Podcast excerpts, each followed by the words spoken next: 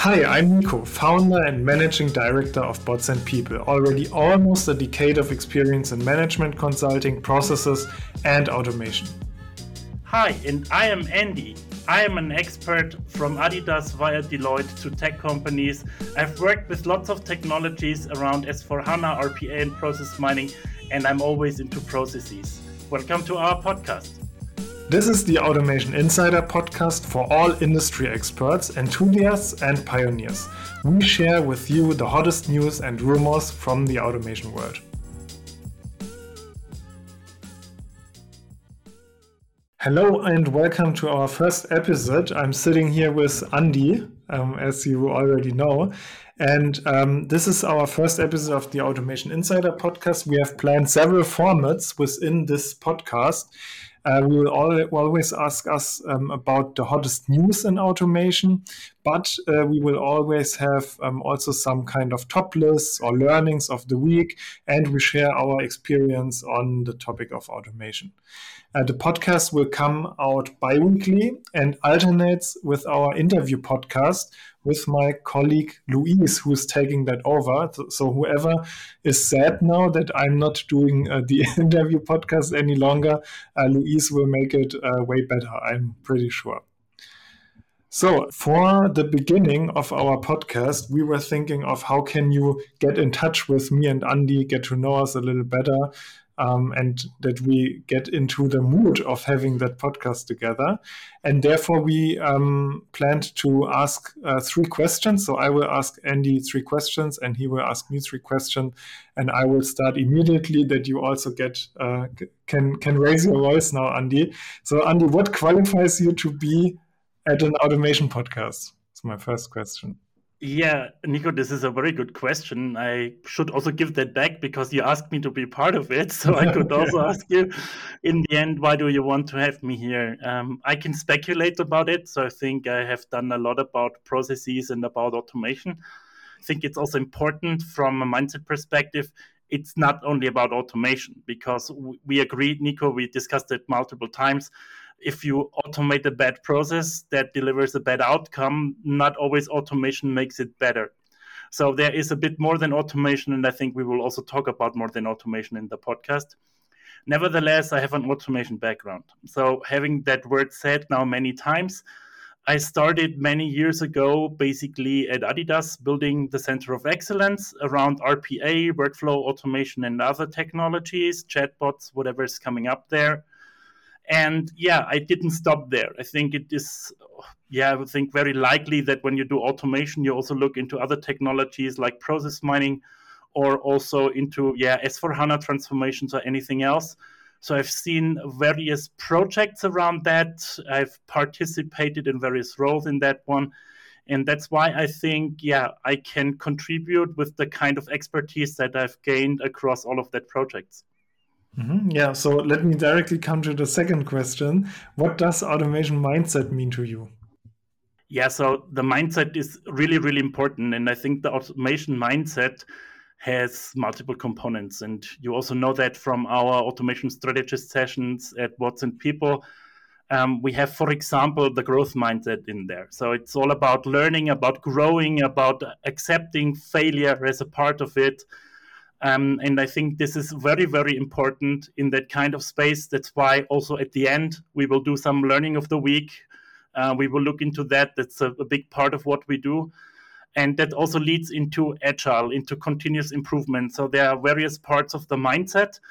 Overall, I would say very important is being problem solving. So not always hunting for where can I do more robots, but really looking into yeah, actually, what's going on? Which alternatives do I have? How can I solve it best? And being in a problem solving approach. Yeah, it's not having the hammer and looking around where to apply it, right?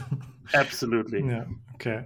So, and then one personal question as well, of course. What is important to you besides uh, automation? Yeah, this is a very good question. I think we also can go bit into the, the personal stuff here yeah, Nico, you know I'm in Munich, you're in Berlin, so there is yeah. some cultural differences. Of course, uh, some would think now beer and lederhosen. So of yeah. course, I also have a lederhosen at home. Uh, I'm a big fan of FC Bayern München, so maybe there are some uh, lovers and haters now on the phone. But overall, I think it's also music. So I'm doing a lot of music. Um, I perform music live as a singer in various groups in various genres, and um, I'm trying to get into production and composition of music a bit but I need to learn the yeah the I would say the handcrafting around that now. So that's a passion that I'm looking into besides automation. Yeah, and Andy, next time you should sing our intro. I, I yeah, that should be a plan. Let's see about that. I think I just stopped singing so much and uh, looking more into yeah, I would say the electronic music. Uh, but let's see what's upcoming there. Maybe I do a jingle in future for Bots and People. Yeah, is it with Philip uh, Philip Grindemont together? I know that he's also uh, DJing a little bit. Yeah, so uh, the people that know Philip, former Celonis champion from Lufthansa, and now at Celonis, I think he's a very good friend of mine and uh, he's a good DJ. So I can only say if if you need a really good DJ, invite Philip. It's a great guy. Yeah, yeah nice. Okay. Yeah, but Nico, I think we also want to know about you. So I also have prepared three questions. I hope you're not too surprised about that. Uh, but actually, of course, everyone knows you founded Bots and People. But we would like to know a little bit how did it come to Bots and People? How did it come to the name? How did it come to the company? How did you start that? So let us know a bit about the past of your company. Yeah. So uh, basically, the name bots and people to answer that question that popped into my mind uh, during uh, a running session in the morning. And um, uh, bots and people, um, I founded now uh, two years ago together with Oliver. Oliver, some of you also might might know.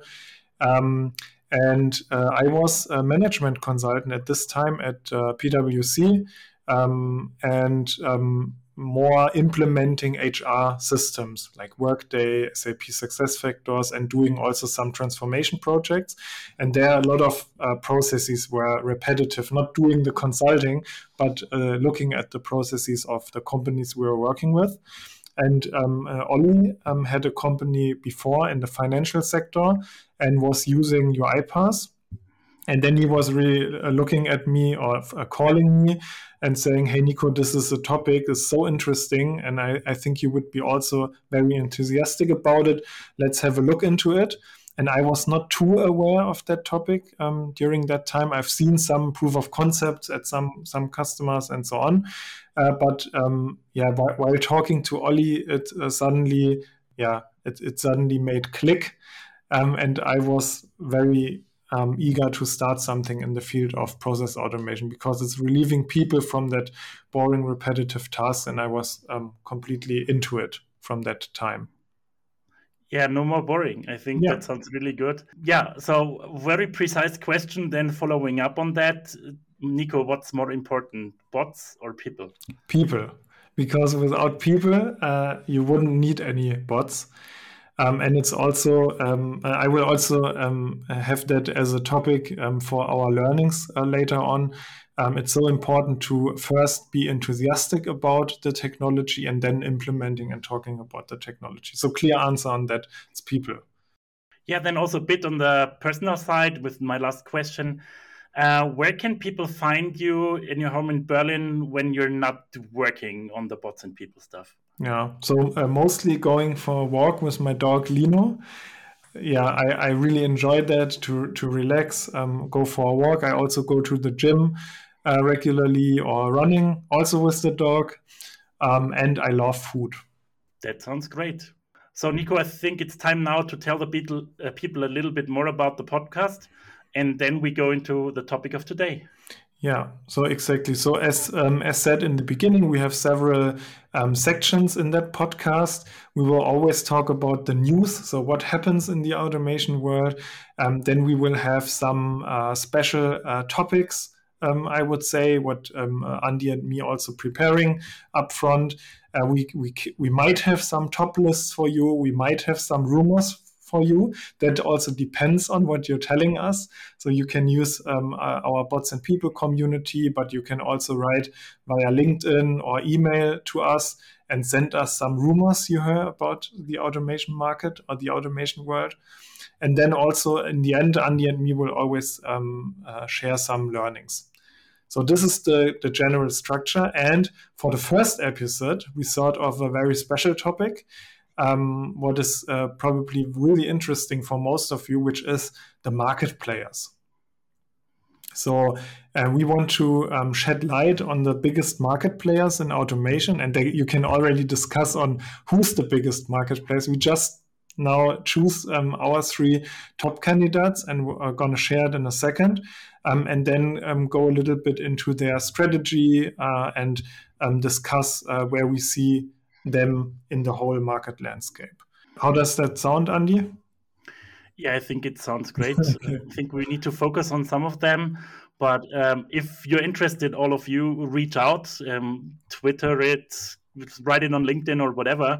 And I'm sure we can follow up on the one or other company besides the three that we have selected. Exactly. So, yeah, what, what are the three we selected? Uh, Andy, maybe you, you have prepared a little more on that side. So, uh, shoot. Yeah, so we wanted to talk about UiPath, of course. It's the market leader in RPA. I think it's very important to look into that and also use it as a reference point. From that point of view, that is a set. Um, we wanted to look into now the others might be a bit more surprising, at least for the classical RPA community. We wanted to look into SAP. Um, now you will say, oh, SAP ERP systems, big and heavy yeah, we also want to shed some light on low code, hard code, and uh, SAP has also made some investments. So let's look at where they might go in future. And yeah, maybe also a company first you think about when the word process mining is coming up. And uh, we want to raise the question is uh, Celonis also automation or not? And what's the strategy behind that? So that will be our three main players for today. Yeah, and let's let's directly jump into the uh, first one into um, UiPath, Andy, what do you think? A robot for every person. This is the the main slogan of UiPath, right? Yeah, so I think it's um, a great slogan. I, I like their advertising, their marketing. I think it's great. It's also a very sympathetic company, I would say. And uh, I think what also makes UiPath strong is, and I experienced that also is having been a customer of UiPath, they are very eager to getting some feedback from their clients, from their partners. They are taking that really seriously and embedding it into their solution.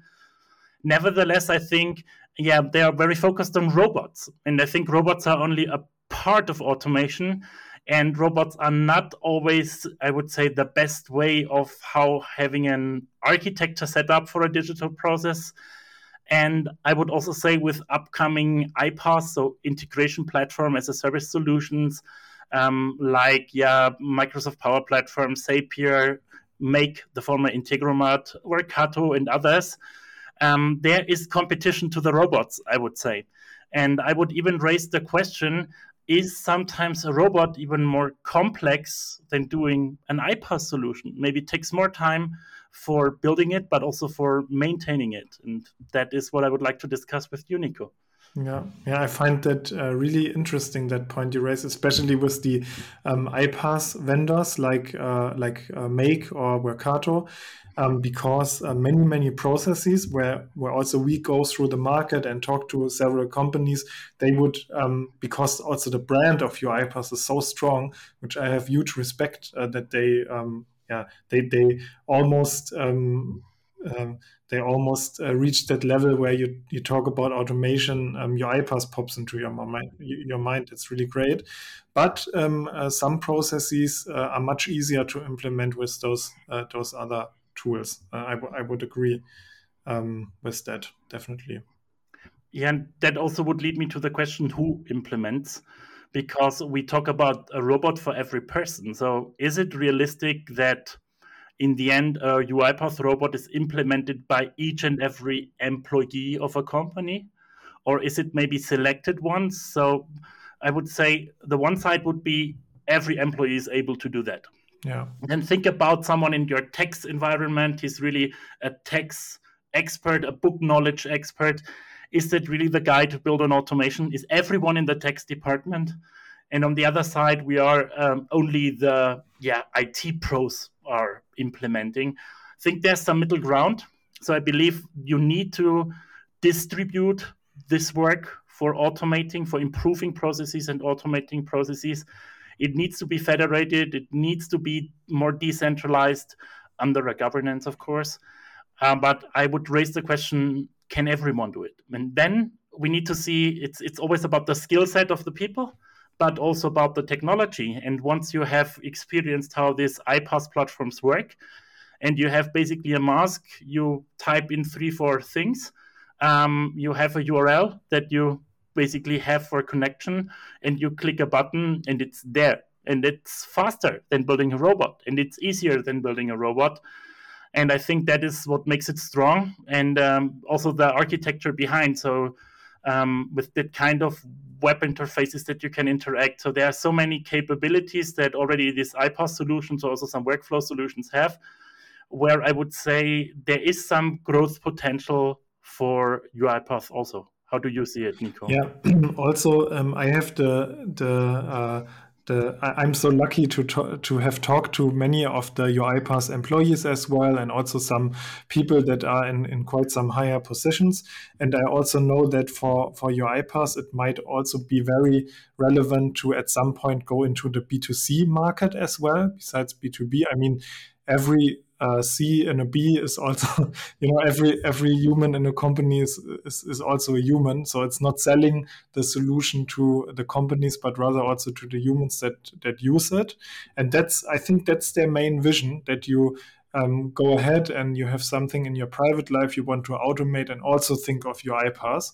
But there, um, to be honest, the iPaaS vendors are much more advanced. So if you look at Zapier, um, there's much uh, many freelancers, uh, many people that use Zapier for for private life, but I haven't seen it um, too much with UiPath. Once um, um, a UiPath MVP, he showed me that he automated the uh, the school uh, application for his for his children, something like this. That was pretty cool. But in general, I would say UiPath is very very B two B um, still. Yes, and also if you look at startups, um, Fin.auto, or you look at basically other smaller agencies, a lot of them use Zapier or Make or other solutions. And I think this is where there is a big room and where all these players make a really, really good job. And I want to say, this is back to what you in the end said in the beginning it's bots or people, it's people.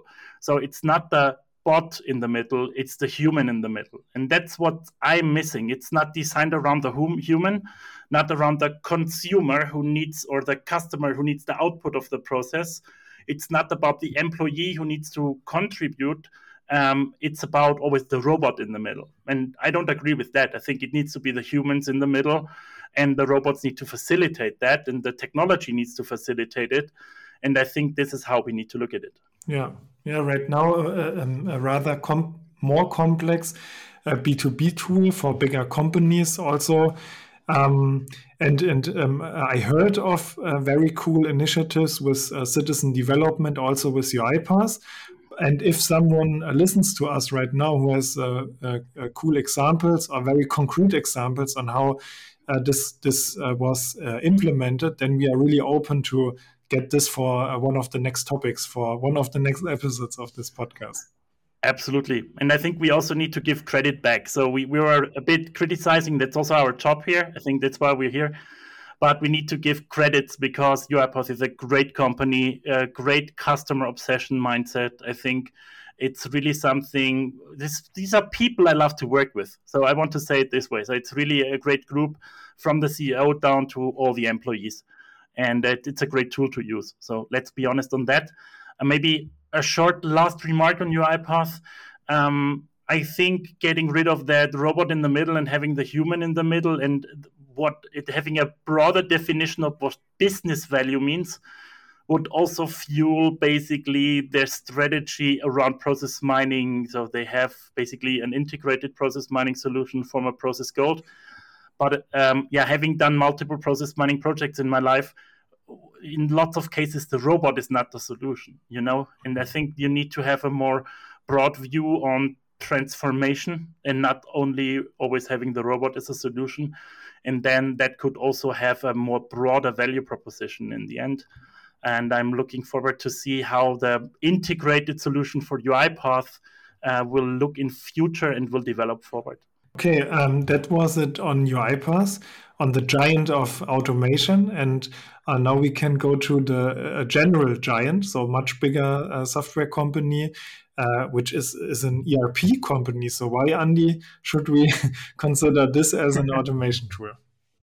Yeah, it's also automation, or isn't it? So if you implement a tool like it doesn't need to be always SAP, it can also be Workday or Oracle, or it can be yeah Salesforce or, or IBM solutions or whatever you have. So I think there are enough out there. It's also automation. It's also digitization of processes and and yeah automating repetitive tasks and giving some kind of a structure to your process.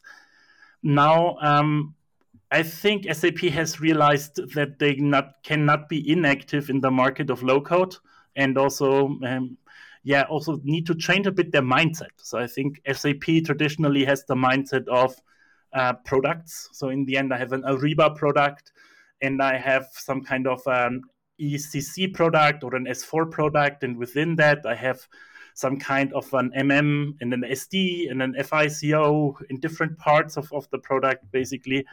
And lots of people think in that structures, in that silos.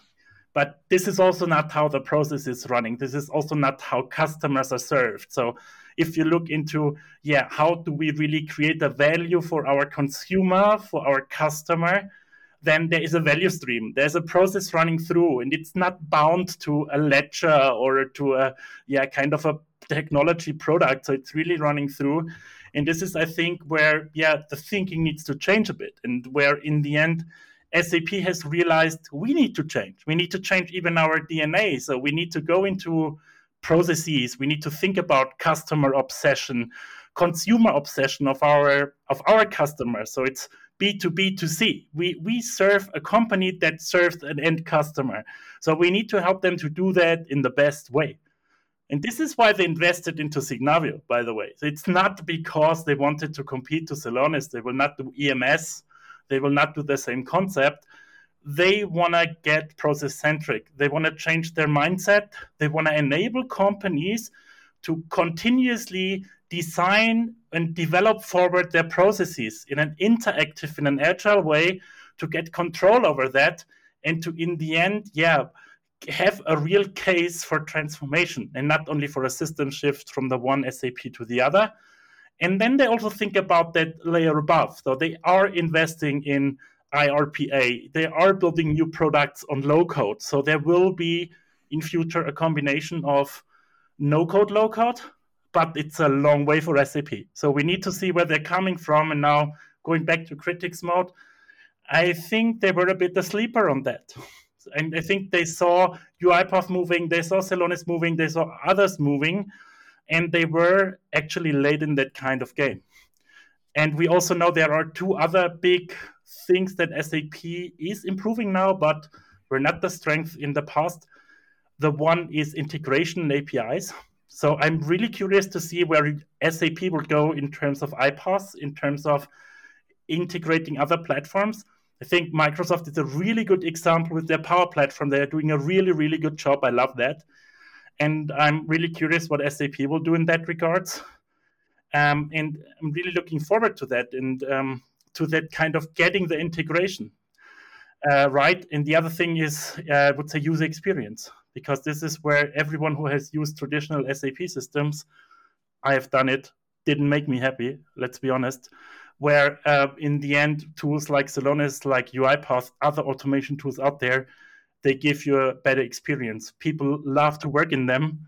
They normally don't love so much to work in SAP. But that's definitely also a challenge. Yeah, yeah, it's uh, it's interesting, uh, right? Um, we have on one side SAP and also Microsoft, both companies that have a lot of customers. So almost every every company in, in uh, at least in the DACH market is is a, a, customer of SAP or, and or Microsoft. Um, and um, uh, I, I, know it at least for SAP. They also uh, co- co-sold um, solutions like Celonis before until they, um, you know, uh, as you say, woke up and um, also tried to offer that products um, from themselves to their customers. Um, yeah and and um, but now i can also see that there's a lot of uh, attention on that topic of process automation for both companies not only sap also microsoft yeah I would say we part Microsoft and we take it in one of our episodes to come because it's a very interesting strategy around, I would say, digital workplace and integrating automation into that. Um, but um, Nico, do you have anything that would make you more curious about SAP? And do do you have some insights? Do you have some feeling for? Is this something that's also interesting for the community, or is that still seen as that kind of heavy ERP ship that's not changing? Yeah, so I think it's it's really interesting. Um, especially for companies that are uh, SAP heavy user, uh, because they can reach uh, more native automation with just using um, SAP um, software. That's that's pretty much possible. But on the other hand, and there I see the trade-off, SAP has also to um, uh, the the task now to uh, create a seamless user experience on their software. So if you look at uh, Ariba, for example, or if you look at uh, AppGyver, they bought a really nice uh, no-code uh, app building tool. This is, but this is still uh, more standalone solutions, and I think the big task is to put it together in one suite and make it more seamless for the customer. Yeah, it's very often bits and pieces, and I think that is something that needs to yeah grow together in the future. I completely agree yeah, I think it's interesting to to look into how this will develop forward. Um, I think there are people that understood in which direction they need to go, but there's also competition out there. So so let's see how this develops. Yeah. So um, uh, looking at the time, we want to make this uh, podcast uh, possible within a, a, a, round of running, so to say, so that you can fit it in your morning routine. Let's come to the third uh, big player, which is Celonis. Uh, is Celonis automation, Andy? What, what would you say? Probably yes, right? I would say yes, and I have two different reasons for it. So, number one, when we think about Celonis, we think about process mining. So, it can automate to a certain degree the access to data and to information. So, what you would maybe sometimes also do with robots to collect information about multiple systems, move it into one huge Excel file, I think it's even nicer to have a dashboard and to have access to multiple data sources, so similar to BI. So from that kind of view, I would say even process mining is automation. But when I think about Celonis and automation, I would go one step further. I think about EMS. Uh, and EMS is all about, from my perspective, using the transparency that we get through the data, using the data that we have integrated. And in the end, identifying how Celonis calls it a gap and closing that gap. So in the end, I think this is uh, the interesting thing is I would like to use a more, yeah, I would say more uh, easier wording and not the Celonis wording. We identify that there is a status in the system which is not really, I would say, the most efficient one, the best one, the most correct one.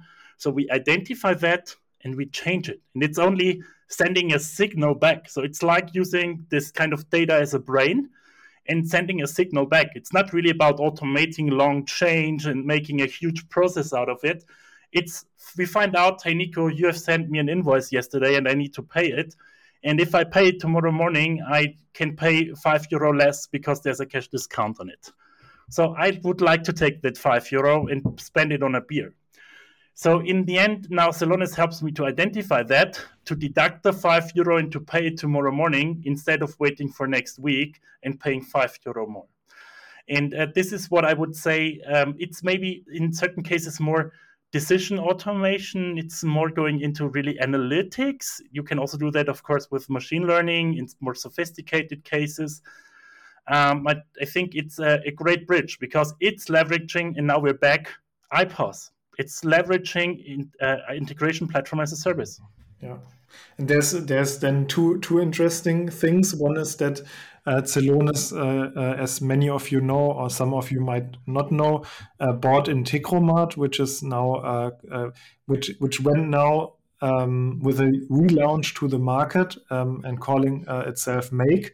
I was uh, honestly a little bit surprised that it's it was not under the umbrella of Celonis, so that they said this is now not Integromat anymore, but it's Celonis Automate or Make by Celonis or something like this. They kept it as two um, separate uh, brands.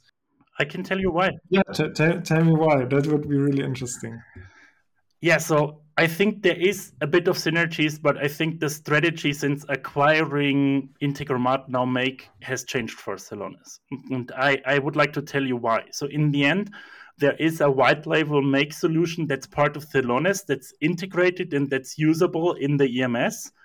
But the go-to market of Celonis and of Make as an individual solution is completely different. It's completely different market segments.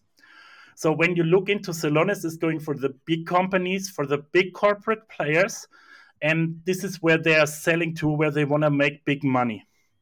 And uh, is too expensive to go into startups and being basically applied in startups. And I think this is a, a big difference to Make because Make, in the end, has a very hard time competing in the corporate market when you have things available. You have integration platforms already available in the company you have maybe uh, Kafka available for streaming. You have maybe available other solutions. You have Power Platform maybe in, in, in use. So if you're not paying a huge upgrade to Microsoft on Power Platform, why to introduce another tool? So th- that doesn't make sense for lots of companies. So in, in basically introducing Make as a standard solution, as an additional one, doesn't make so much sense. And even if you go into big companies, Celonis mostly enters through the finance door or in core processes. And this is not where Make is entering. Make is entering very often through marketing, through sales. In, in this is where different market moves apply. And that's why I think it's also clever to have the two market moves separated from each other. Will they grow together? Do they want to do that in future? I'm pretty sure, yeah, they want to do, but uh, you need to take that one step at a time, I would say. And I would even say the Celonis strategy is not focusing too much on Make integration. It's more focusing on source system integration. So I would say they have done a lot with that Kafka connector. They have acquired Lenses.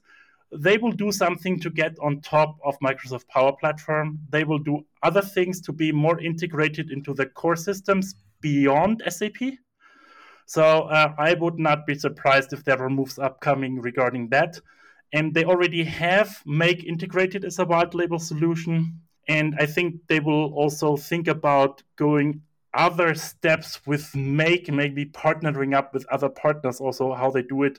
Celonis with um, yeah partners like ServiceNow. They might come up with a concept for Make for that but it will be a separate move, at least for the next two to three years. Mm-hmm.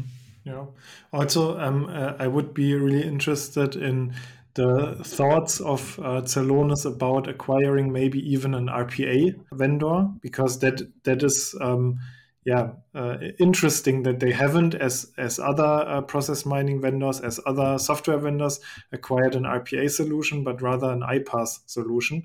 Could be also the philosophy, right, of uh, thinking of yes. the future company and not legacy systems. And um, I don't think they need to, because um, actually, that's not the scope they are mainly looking for. I, I think it would also not be clever to invest in an RPA solution.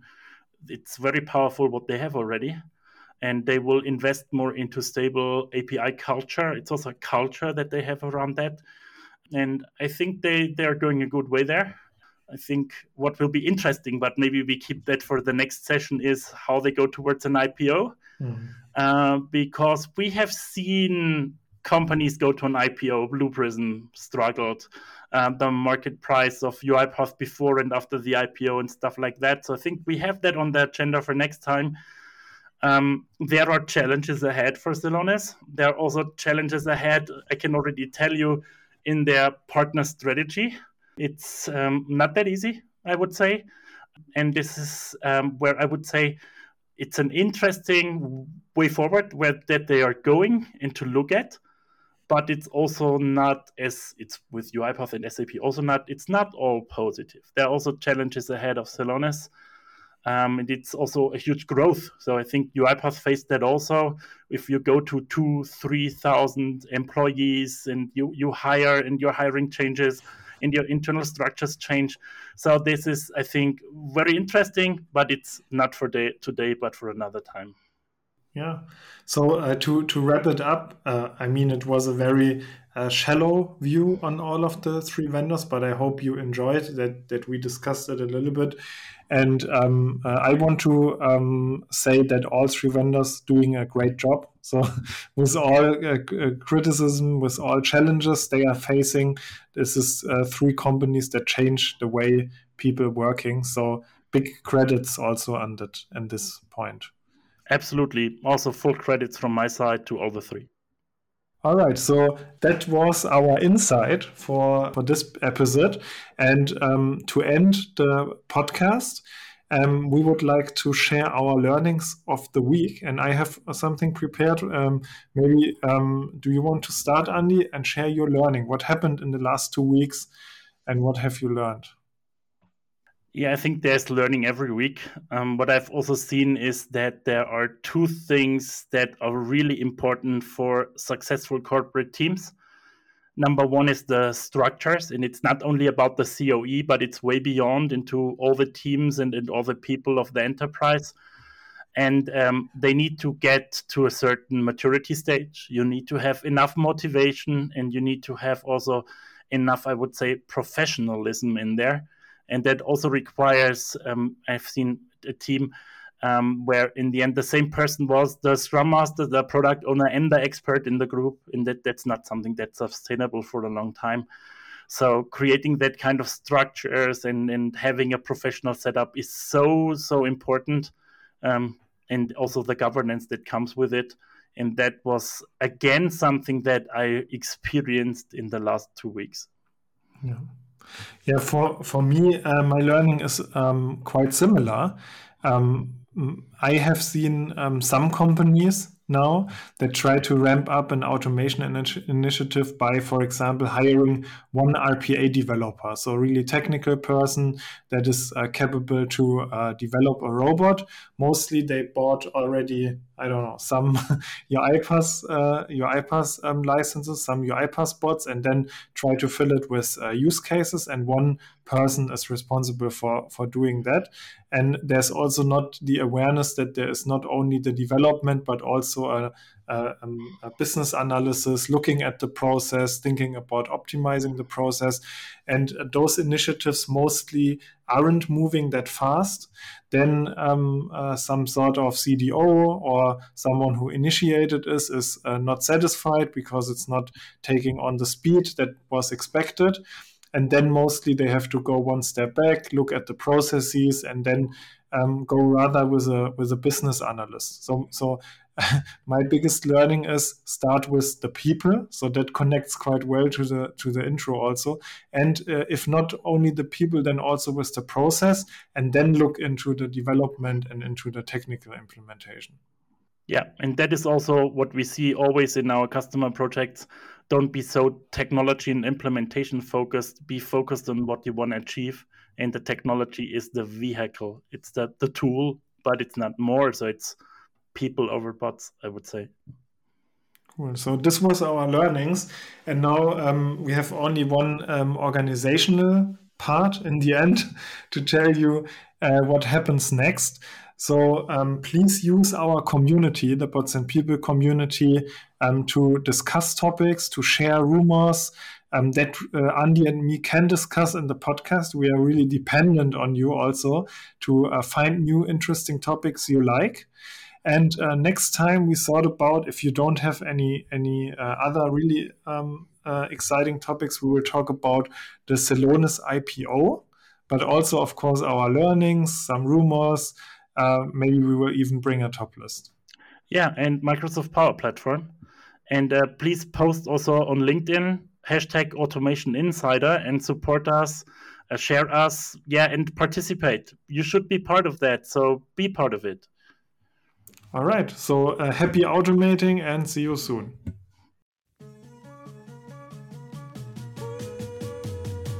That's it from today for our Insider podcast. If you are interested in further infos about process automation, please register at www.botsandpeople.com. There you will find the hottest news about automation, many, many articles, tool reviews, and also you get the access to a database of freelancers and developers who can care about your own process automation. See you soon.